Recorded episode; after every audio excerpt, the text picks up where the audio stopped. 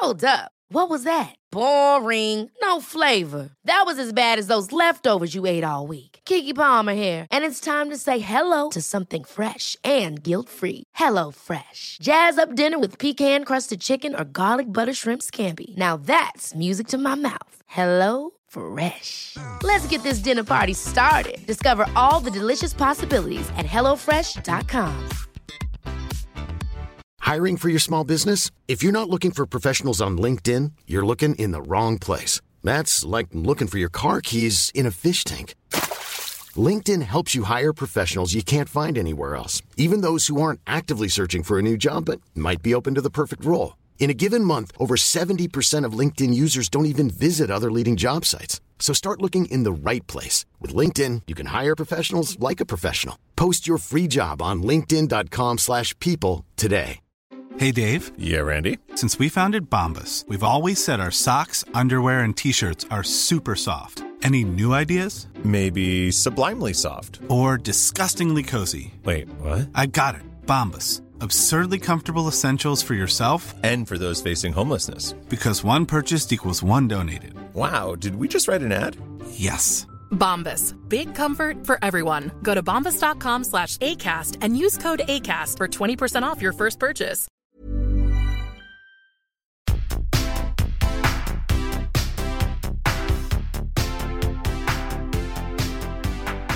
Hello, c'est Laetitia. Salut, c'est Lucille.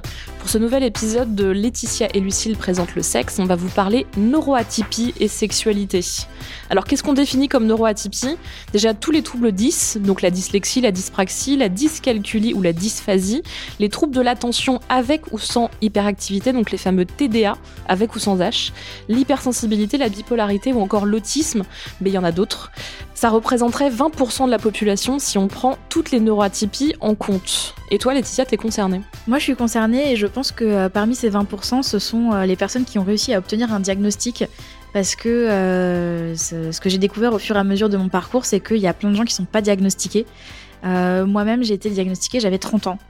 Alors que en revoyant mon passé et en revivant tout ce que j'ai pu vivre pendant mon enfance et mon adolescence, euh, même ma psy, euh, qui a d'ailleurs très hâte d'écouter cet épisode, m'a dit mais euh, comment vous n'avez pas été diagnostiqué plus tôt? Et toi t'es TDA Voilà, moi je suis TDA euh, avec une, une grosse insistance sur le H. La plus grosse partie de, de mon trouble de l'attention est liée à de l'hyperactivité. Euh, donc euh, c'est pour ça les auditeurs ne- de- et les auditrices ne le voient pas, mais pendant qu'on enregistre, je suis toujours en train de jouer avec des choses en même temps, de m'occuper les mains, parce que sinon je vais prendre le micro et me mettre à me balader dans le studio tel Maria Carey, et euh, c'est pas très bien pour l'enregistrement.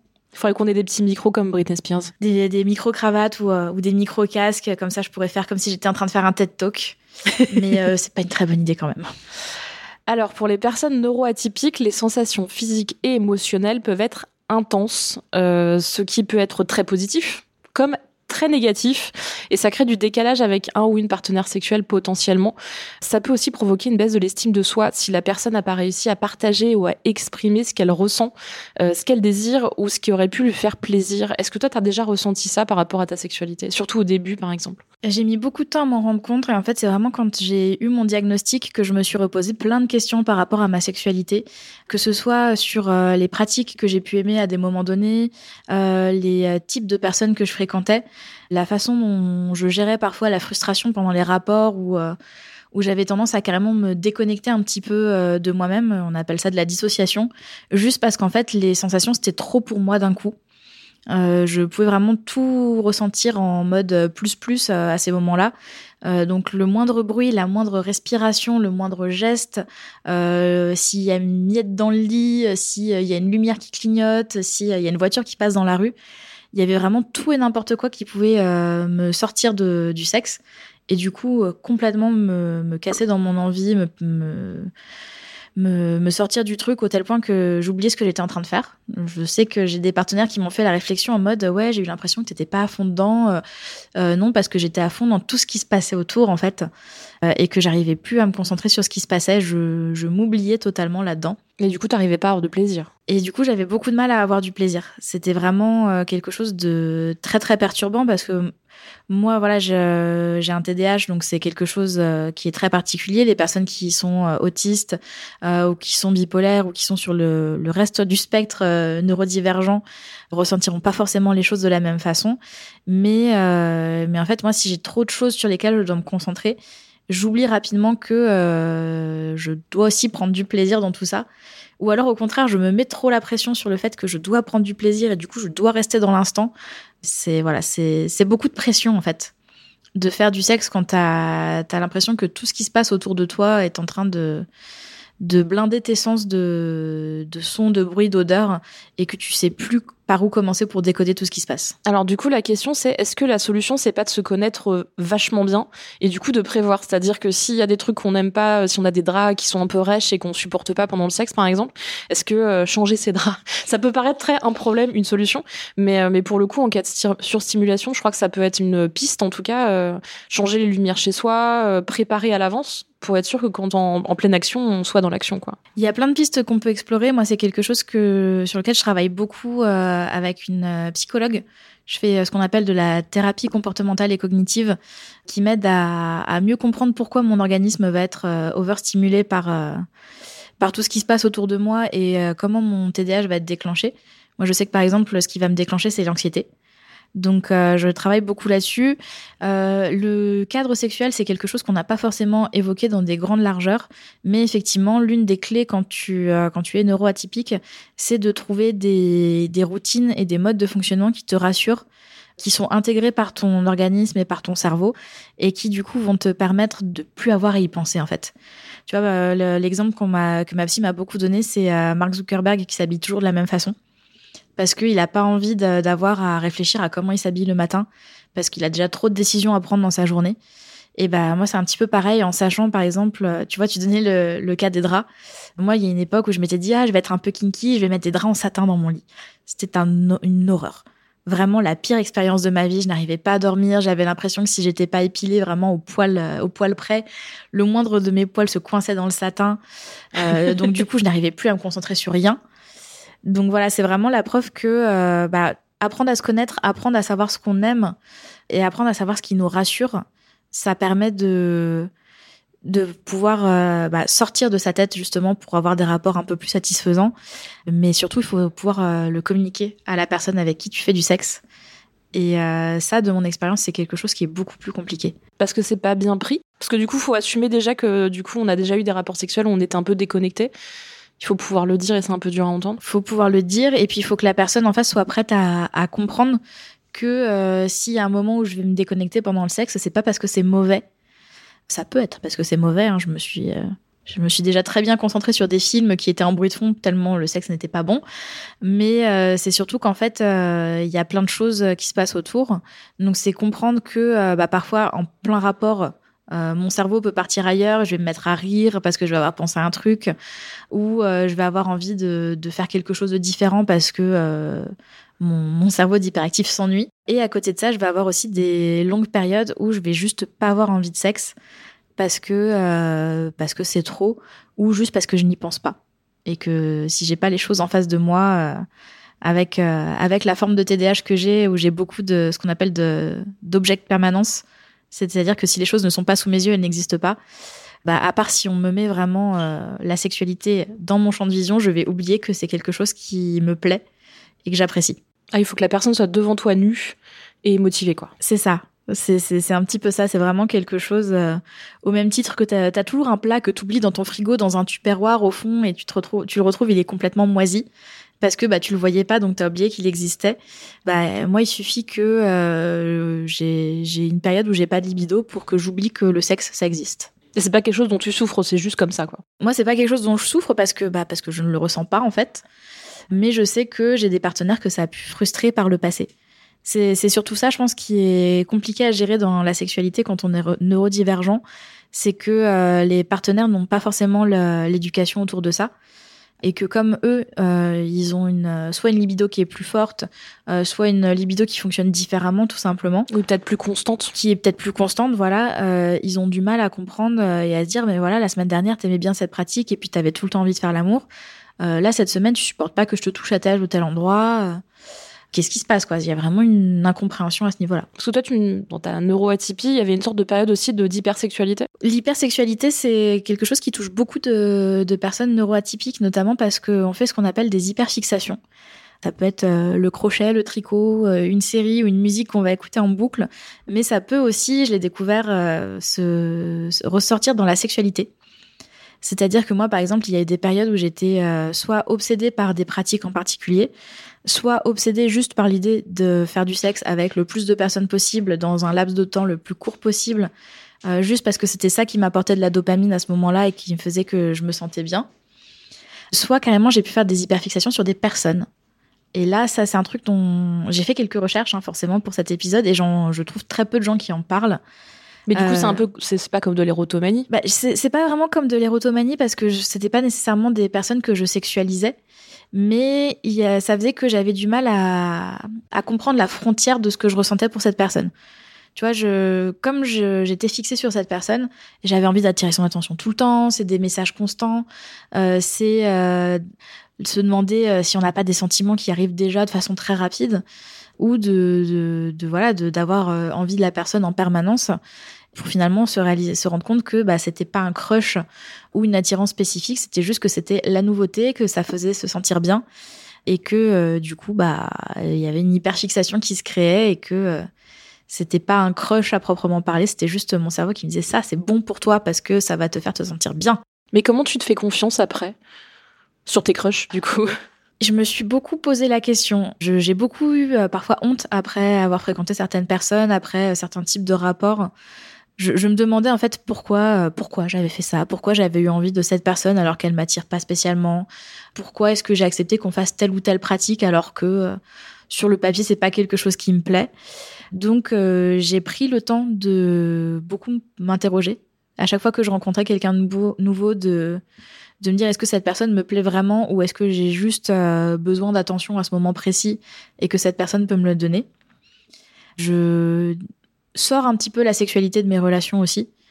euh, parce que Tu veux dire euh, maintenant avec voilà. un peu de maturité et tout c'est ça, j'ai arrêté de, de voir le sexe comme une obligation dans une relation amoureuse. Euh, évidemment, euh, le sexe, c'est génial euh, euh, et c'est quelque chose de particulièrement plaisant quand c'est avec les bonnes personnes. Mais euh, j'ai euh, essayé de me rappeler, ou en tout cas d'apprendre et d'intégrer que euh, bah, dans une relation amoureuse, s'il n'y avait pas de sexe pendant deux semaines, deux mois, trois mois, bah, c'était pas grave. Et que ça voulait pas dire que cette personne était juste devenue euh, une amie ou une colocataire. euh, et ça ça m'a permis de, de me sortir un petit peu de, de toutes ces hyperfixations, euh, en tout cas dans le cadre purement sexuel. Tu parlais de sens stimulé, du coup, toi, tu fais quoi? Euh, moi, j'ai mis en place plein de, euh, de, petites choses confortables. J'ai euh, mes oreillers que j'aime bien pendant le sexe. J'ai un ventilateur qui est pas loin parce que je sais que ce qui me dérange le plus, c'est la chaleur. Et que quand tu fais du sexe, il y a vite de la chaleur qui se crée. Donc, j'ai besoin de pouvoir me refroidir derrière. J'ai des petits rituels. J'aime bien pouvoir aller prendre une douche juste avant d'avoir un rapport parce que ça va me permettre déjà de me sentir mieux dans ma peau, mais aussi d'apaiser mon esprit, de me calmer. Euh, après, je sais que par exemple, il y a des gens qui ont besoin euh, d'avoir euh, un bruit de fond, euh, de la musique, la télé. Euh, moi, c'est quelque chose qui est pas possible. Euh, si tu mets une playlist, je vais me mettre à chanter en plein milieu. Euh, et c'est pas forcément, je, je m'en suis rendu compte, le truc qui excite le plus les, les- mes partenaires. Oui, parce que, que tu as raison de le dire, mais en fait, selon les neuroatypies et même selon les personnes, euh, les conseils que là on va donner ou les choses qui marchent sur toi, ça marche vraiment pas sur tout le monde. C'est ça. Et du coup, il y a des gens qui, qui vont se sentir mieux s'il y a du son, qui vont se sentir mieux s'il y a la radio, parce que du coup, ils vont pas entendre forcément les bruits de corps. Mhm. Je pense en particulier à certaines personnes autistes qui vont peut-être se sentir dégoûtées par le bruit de la sexualité et préférer du bruit d'ambiance. Et les personnes qui peuvent peut-être avec un TDAH qui vont avoir du mal si la télé est allumée en fond et qui vont finir par regarder TPMP au lieu de faire du sexe. Bah, c'est pour ça aussi que ça peut être compliqué d'avoir euh, des rapports entre deux personnes qui sont euh, neuroatypiques, euh, surtout si elles ont des neuroatypies qui ne fonctionnent pas de la même façon. Euh, parce qu'effectivement, tu vois, si tu mets euh, dans, dans le même lit une personne autiste euh, et une personne qui a un TDAH, et qu'il y en a une qui a besoin d'avoir de la musique et l'autre qui a besoin d'avoir le silence complet, bah comment tu fais? Bah, tu mets un petit bruit de fontaine. Voilà, c'est. Euh, Est-ce que tu utilises des, des bruits blancs, euh, des bruits rouges euh, Est-ce que euh, est-ce que tu allumes toutes les lumières? Est-ce que tu mets un masque à ton partenaire, un masque, un casque, euh, des AirPods, je sais pas, pour qu'il puisse avoir sa musique et pas se concentrer sur le bruit des corps? C'est pour ça que euh, c'est hyper important d'en parler avec ses partenaires pour pouvoir trouver des choses qui fonctionnent pour les deux personnes. Moi, je sais que par exemple, le fait d'aimer prendre une douche avant un rapport, il y a plein de, de gens qui m'ont dit ouais, mais du coup, ça t'empêche d'être spontané d'avoir du sexe spontané. Je fais oui, mais moi le sexe spontané, c'est pas un sexe qui va m'apporter du plaisir. Donc, euh, donc voilà, je peux être spontanée et spontanément te dire je vais prendre une douche comme ça, peut-être qu'après on pourra faire des choses. Oui, mais ça prend pas forcément 45 minutes. Voilà, c'est, ça peut être une douche de deux minutes, euh, et serviette, passage de serviette compris. Euh, mais ça me permet de, euh, de me mettre dans le mood en fait. Ça, bah, du coup, c'est idéalement, c'est quand on est euh, parlé de ce dont on a besoin, parler de ce qui marche pour nous. Idéalement, c'est quand on est en couple. C'est assez difficile avec quelqu'un qu'on a vu pour un soir en général. Bah, c'est vrai que j'ai pas eu vraiment l'occasion de me poser la question parce que euh, je me suis fait diagnostiquer juste avant de me mettre en couple avec ma compagne actuelle. Comme c'est pratique. Comme c'est pratique. Et du coup, euh, j'ai pas eu à, me reposer la question de devoir expliquer à quelqu'un que euh, je suis neuroatypique, que le sexe pour moi, ça ne se passe pas toujours comme comme dans les films ou comme dans certaines relations avec des personnes neurotypiques. Et du coup, la personne m'a accompagnée dans tout le processus de diagnostic, dans tous mes questionnements par rapport à ça. Donc, ça nous a permis d'avoir beaucoup plus de, de liberté pour en parler. Donc, j'ai jamais eu besoin de me demander comment je ferais le jour euh, ou si un jour, j'espère pas, euh, j'aurais besoin de relationner avec quelqu'un d'autre, comment ça se passera. Mais je pense que effectivement, c'est pas une conversation qui est facile à avoir. Les psys, ils en parlent facilement de ça quand tu te fais diagnostiquer, quand tu es sur un process justement, soit pour te faire médicamenter ou pas.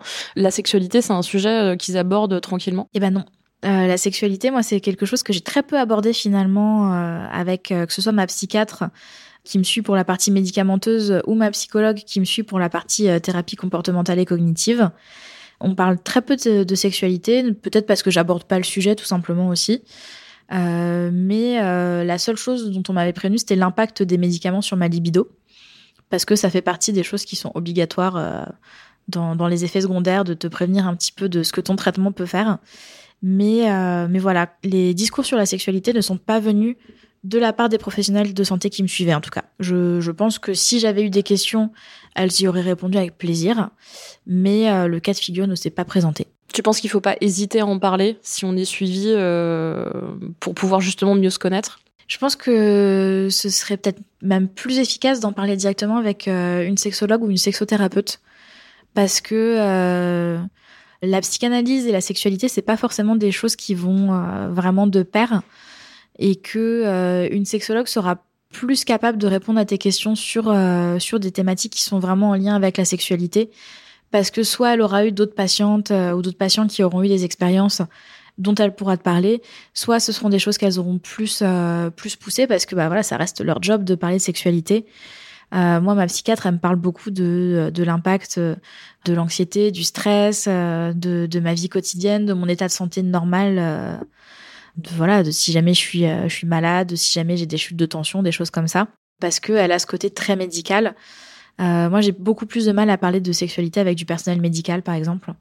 Je trouve ça beaucoup plus simple d'en parler avec euh, des sexologues ou des sexothérapeutes parce que il n'y a pas cette gêne. Mmh. Tu sais que tu vas parler de sexe à cette personne, donc elles sont là pour ça. Elles sont là pour ça, donc je pense que pour les personnes qui seraient neuroatypiques et qui auraient des questions par rapport à leur sexualité et aux spécificités de leur sexualité, ça peut être intéressant d'en parler directement avec euh, une sexologue ou une sexothérapeute. Et puis il n'y a pas forcément besoin d'avoir un problème pour aller les voir. Bien sûr. Une question, ça peut suffire. Mm.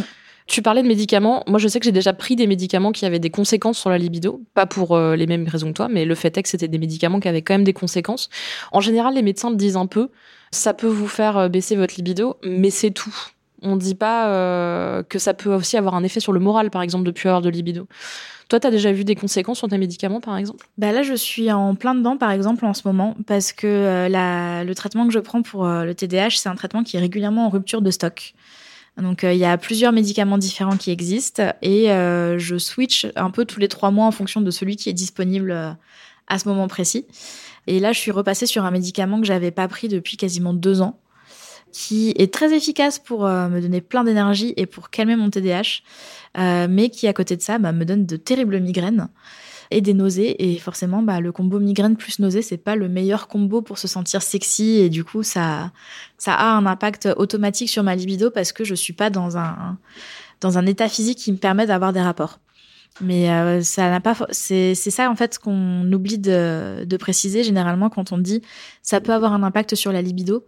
C'est que c'est pas forcément la libido en elle-même qui va être affectée, qui va augmenter ou diminuer. C'est juste que ça va avoir un impact sur euh, sur toute la façon dont tu te sens et que du coup bah tu peux euh, soit te sentir beaucoup plus en confiance et avoir envie de, de plus de rapports ou au contraire avoir des soucis de digestion, des maux de tête qui vont faire que euh, tu vas pas te sentir dans un dans un bon mood en fait pour avoir des rapports. Et je sais qu'au tout début de mon traitement, j'ai eu beaucoup de mal aussi à me remettre dans le sexe parce que euh, bah, mon cerveau ne fonctionnait plus de la même façon. Comme je prenais un, traitement euh, qui me donnait de la dopamine, j'étais beaucoup plus calme, j'avais plus euh, mille petites voix dans ma tête en permanence. Et du coup, j'avais l'impression de plus avoir conscience de mon corps comme je pouvais l'être avant. Donc euh, j'ai mis un peu de temps à appréhender tous ces changements qui se passaient dans ma tête et à les laisser euh, rejaillir naturellement sur ma sexualité. Et ça, ça a pris longtemps? Je pense que ça a pris 3-4 mois quasiment. Vraiment d'adaptation, de d'essai. Euh, je sais que c'était une période par exemple où j'étais super émotive. Je pleurais tout le temps après le sexe parce que euh, j'avais des émotions que je n'entendais pas avant parce qu'elles étaient enfermée derrière un, espèce de brouillard euh, lié à mon hyperactivité. Des choses physiques ou des choses psychologiques? Vraiment des choses psychologiques. Euh, le fait de, de moins avoir de pensées parasites, ça me permettait de mieux me concentrer sur ce que je ressentais. Et je pense que j'ai aussi redécouvert à quel point le sexe, ça pouvait être génial. Ce que j'allais dire, tu as eu plus de plaisir à ce moment-là? Je pense que j'ai pris beaucoup plus de plaisir ouais, depuis que j'ai mon traitement parce que euh, je suis... Je me concentre moins sur tout ce qu'il y a autour qui pouvait me sortir de l'acte, justement. Alors c'est marrant parce que c'est un truc qu'on entend très très peu, euh, parce que du coup on entend beaucoup que les traitements justement détruisent la libido, euh, on n'y pense plus, on n'en a plus envie, euh, que le corps réagit pas de la même manière. T'es la première personne que j'entends qui dit j'ai eu plus de plaisir avec le traitement quoi. Bah j'ai je, fait des recherches là-dessus pour essayer de comprendre aussi. J'ai la chance d'être entourée de beaucoup de personnes qui sont neuroatypiques et notamment de beaucoup de personnes qui ont un TDAH. Mes copains et mes copines le savent maintenant. Quand j'ai des questions sur le sexe, je vais y aller franco. Euh, c'est mon fond de commerce, c'est mon métier, donc je vais leur, euh, je vais leur demander clairement ce qui se passe dans leur tête. Et, euh, et effectivement, je suis pas la seule à avoir ressenti ça. Au même titre que je suis beaucoup plus concentrée et que du coup je bosse mieux, et ben j'ai l'impression aussi de mieux faire le sexe. Euh, c'est peut-être un, un ego trip de ma part, mais euh, j'ai l'impression de pouvoir plus me concentrer sur ma partenaire, de plus pouvoir me concentrer sur mes propres sensations et donc de prendre plus de plaisir. Et c'est pas juste tes sensations, t'es aussi une meilleure partenaire sexuelle. Bah oui, parce que du coup j'arrive à mieux me, me concentrer sur ce que j'aime et donc j'ai envie de me concentrer encore plus sur ce qu'elle aime aussi pour qu'on puisse euh, bah, avoir juste juste faire du bon sexe, tout simplement. Le fait d'être plus à l'écoute de soi-même, je pense que c'est toujours quelque chose qui est très sain pour, euh, pour être euh, meilleur en, en, règle générale. Est-ce que depuis que tu es sous médicaments, tu as moins de surstimulation? J'en ai beaucoup moins. Euh, là, je sais que euh, quand, je, quand je rentre dans une nouvelle pièce, généralement, j'ai tendance à repérer tous les trucs qui pourraient me perturber. Et, et je sais que là, je me dis, bah voilà, le, le casque sur mes oreilles, avant, c'était très compliqué.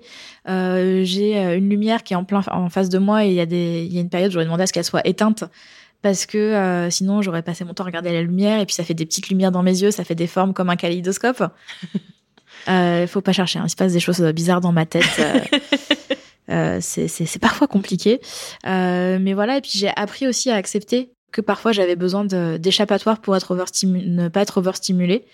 Donc, euh, par exemple, j'ai pris l'habitude de me dire que je pouvais dessiner quand les gens me parlent et quand même les écouter et que c'était pas un problème que c'était pas impoli. Voilà, que euh, c'était pas impoli, tout simplement. Euh, même si on me l'a beaucoup reproché à l'école, mm. c'est voilà, j'ai appris que euh, pouvoir faire des choses pour être confortable, c'était important, que ce soit au quotidien comme dans ma sexualité. Et je pense que le fait d'avoir été diagnostiqué d'un TDAH, ça m'a aidé à comprendre tout ça. Ouais. Parce que du coup, comment tu fais dans ton couple? Ça, c'est un truc que tu pratiques depuis que tu es diagnostiqué, de parler de tout ça, de pouvoir mettre des mots là-dessus? Depuis longtemps, j'essaye de beaucoup plus parler de, de tout ça avec euh, mes partenaires sexuels parce que euh, c'est une déformation professionnelle, je pense. Hein. Tu, tu, dois le savoir un peu comme moi. Quand on évolue dans, dans le journalisme sexo et que euh, le sexe fait partie intégrante de notre vie d'un point de vue professionnel, on a tendance à beaucoup plus en parler. du coup, ça crée des conversations mm. avec les partenaires. Et du coup, bah, j'ai vite fait un tri. Les partenaires qui étaient pas intéressés pour avoir ces discussions et pour comprendre ce qui pouvait me mettre à l'aise ou mal à l'aise, bah, je les ai dégagés parce que mm. qui, a, qui a le temps pour ça hein, maintenant euh, C'est un des avantages de la trentaine, c'est qu'on se rend compte qu'on n'a plus de temps à perdre avec des gens qui ne sont pas prêts à nous écouter. Euh, mais je pense que, euh, que ouais, ça, le diagnostic a renforcé tout ça. Ça m'a donné une forme de légitimité, je pense. Mm. à expliquer aux gens, euh, voilà, moi j'ai besoin que ça se passe comme ça, comme ça, comme ça. Ça va sonner bizarre, mais dans ma tête, je me disais presque, c'est pas parce que je suis chelou, c'est juste parce que je suis neuroatypique.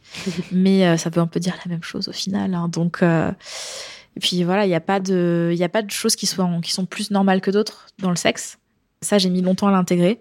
Ce que j'allais euh. dire, c'est un truc, quand tu as une sexualité avec quelqu'un, tu recrées un truc de zéro, et du coup, la personne arrive avec ses, les trucs qu'elle aime, les trucs qu'elle aime pas, euh, ça peut être n'importe quoi. Donc, c'est pas forcément un truc de neuroatypie, hein. ça peut être mm. aussi. Euh, moi, je sais que je déteste le rock pendant le sexe. Les gens qui mettent des playlists, et il y a des playlists de musique spécifiquement qui me rendent dingo, qui me déconcentrent totalement.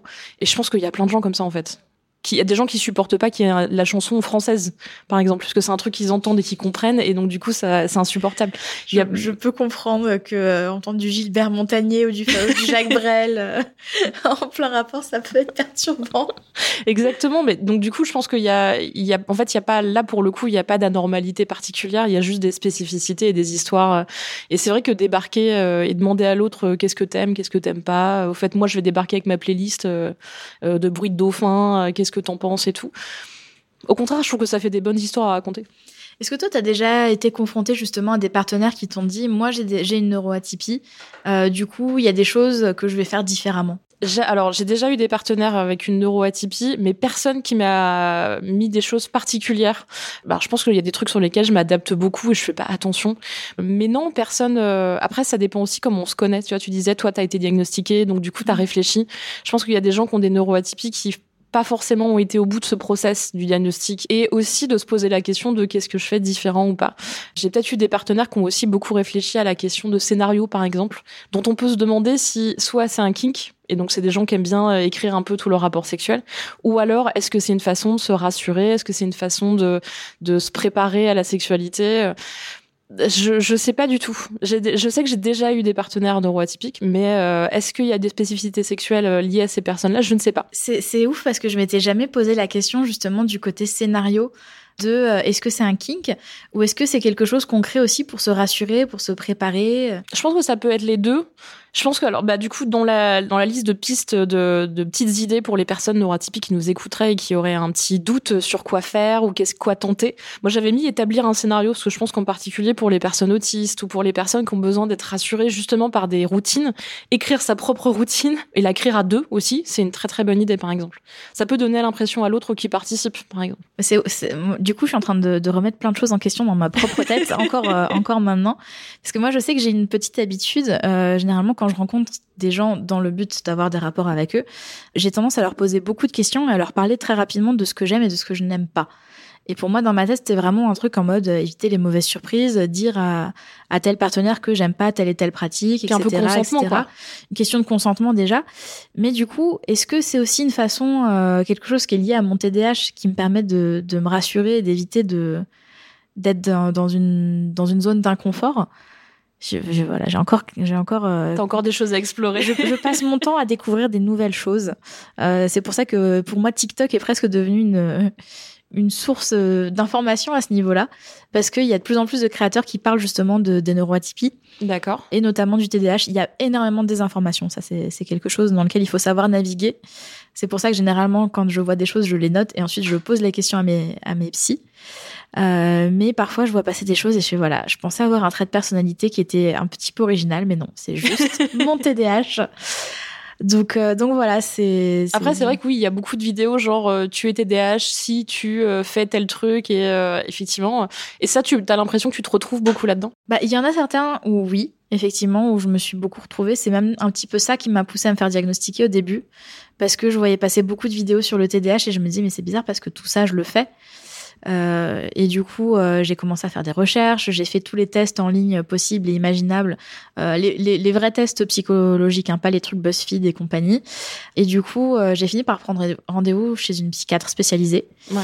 Je suis arrivée en retard avec un dossier énorme trié par code de couleur avec des intercalaires, avec toutes mes recherches. Elle m'a fait oui, bon, bah, ça, ça, va être assez rapide. Hein. Je pense que, effectivement, vu, vu votre attitude, il n'y a pas beaucoup de doute à avoir. Donc, euh, donc voilà, je pense que ces vidéos peuvent avoir euh, une aide à ce niveau-là, mais effectivement, toutes les, il y a eu, il y a eu une trend pendant un moment qui m'énervait où ils faisaient des mash-ups de musique Ouais. et ils disaient si t'arrives à comprendre les paroles des deux morceaux en même temps, c'est que t'as un TDAH. Non, c'est juste que tu as des oreilles.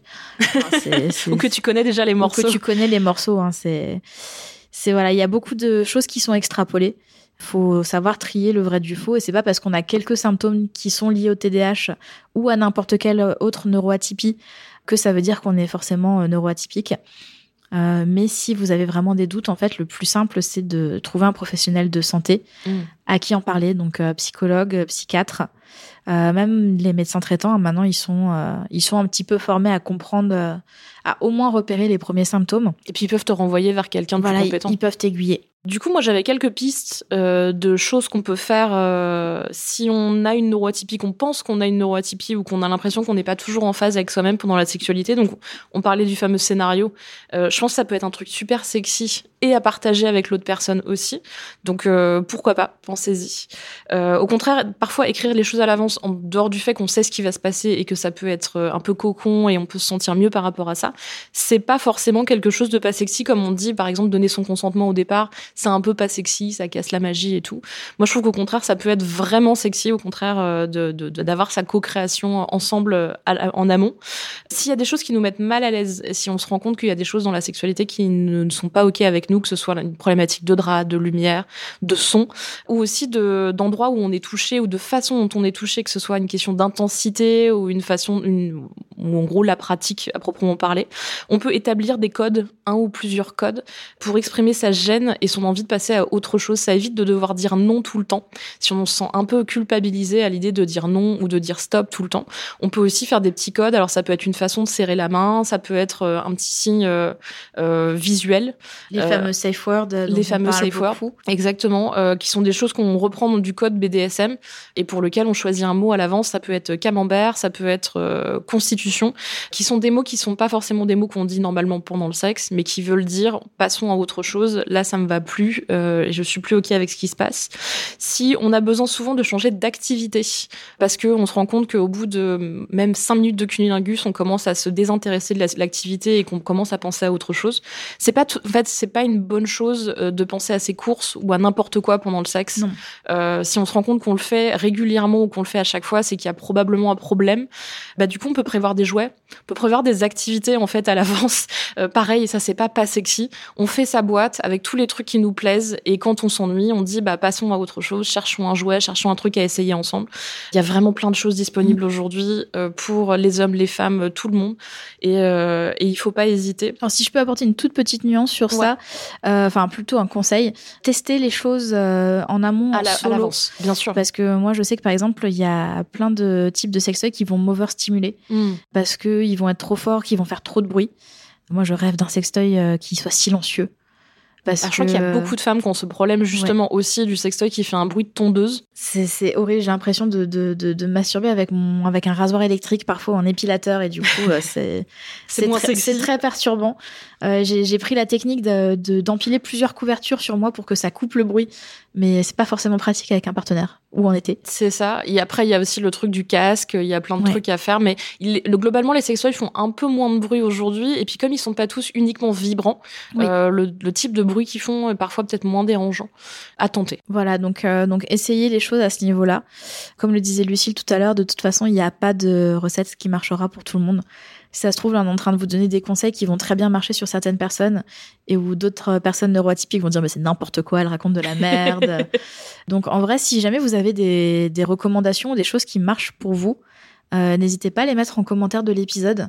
Ça peut être très intéressant pour euh, tous les neuroatypiques qui vont nous écouter Exactement. et qui, euh, qui pourront peut-être trouver des choses qui fonctionneront pour eux. Euh, je trouve ça important en fait de d'en parler. Qu'il y ait du partage d'expérience, Ouais. euh, même si vous avez l'impression que ça concerne que vous, euh, en fait, ça peut peut-être sauver quelqu'un d'autre. Donc, n'hésitez pas une seule seconde. Dans les pistes, moi, je pensais aussi varier les matériels érotiques. Il y a des gens qui, en fait, consomment pas du tout de porno vidéo parce que ça les dégoûte, parce que ça marche pas du tout pour eux, parce qu'il y a beaucoup trop de bruit dérangeant pour eux, elles et eux. Essayez l'audio, essayez la littérature érotique. Il y a plein de façons de d'agrémenter sa vie sexuelle ou sa, et sa sexualité sans forcément passer vers des choses qui nous violentent, comme parfois on peut l'être avec le porno vidéo. Euh, il y a vraiment beaucoup de choses à tenter. On parlait de stimulation, bah du coup réfléchir à réfléchir vraiment à votre intérieur dans la sexualité. Quelles sont vos musiques, quelles sont vos lumières, quels sont vos draps, tous ces trucs-là, vous pouvez y penser. Et c'est pas du tout bizarre et c'est pas du tout un problème. Euh, c'est même des, des, conseils qui peuvent servir à toutes les personnes qui sont aussi neurotypiques. Bien sûr. Parce qu'en vrai, euh, se sentir bien, c'est se sentir bien pour faire du sexe, c'est quand même vachement vachement agréable. Hein, on va pas se mentir. Et euh, ce, ce, côté, on parle beaucoup de créer une ambiance. Ça, c'est généralement c'est dans la liste de conseils pour raviver la flamme. C'est ça, mettre du piment dans son couple. C'est ça, mettre du piment dans son couple.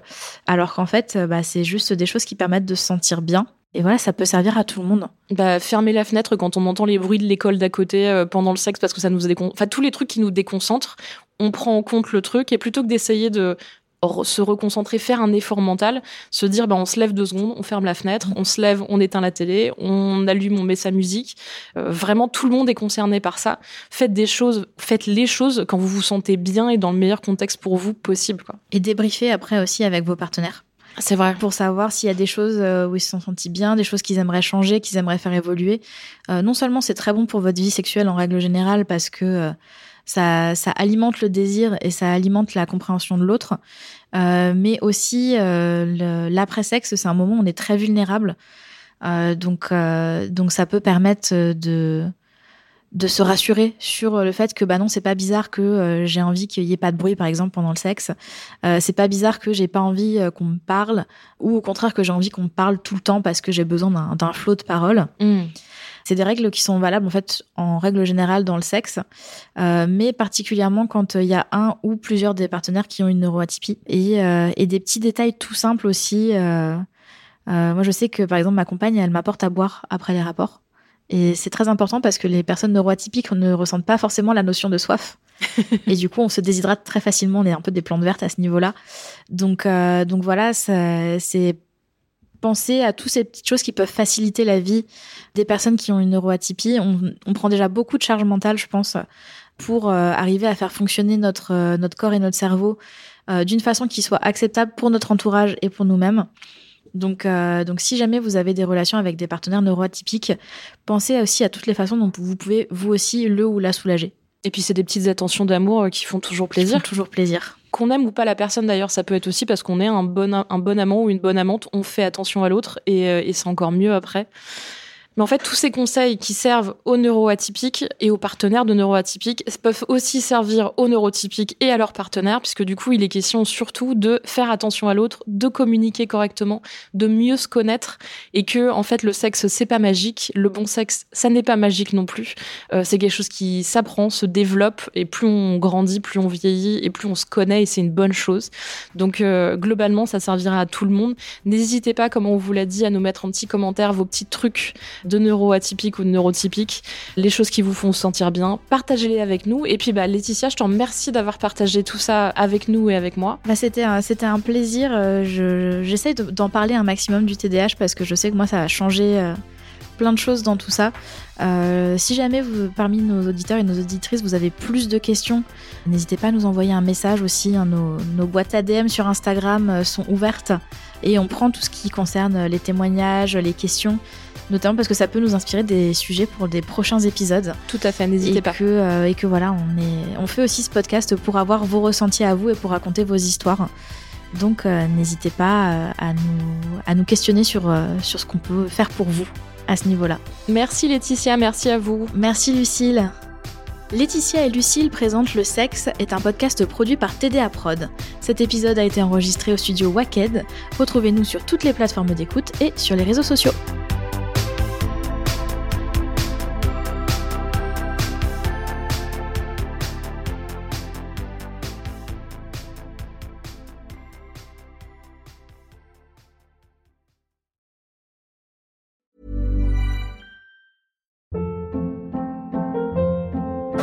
Hold up. What was that? Boring. No flavor. That was as bad as those leftovers you ate all week. Kiki Palmer here, and it's time to say hello to something fresh and guilt-free. Hello Fresh. Jazz up dinner with pecan-crusted chicken or garlic butter shrimp scampi. Now that's music to my mouth. Hello Fresh. Let's get this dinner party started. Discover all the delicious possibilities at hellofresh.com.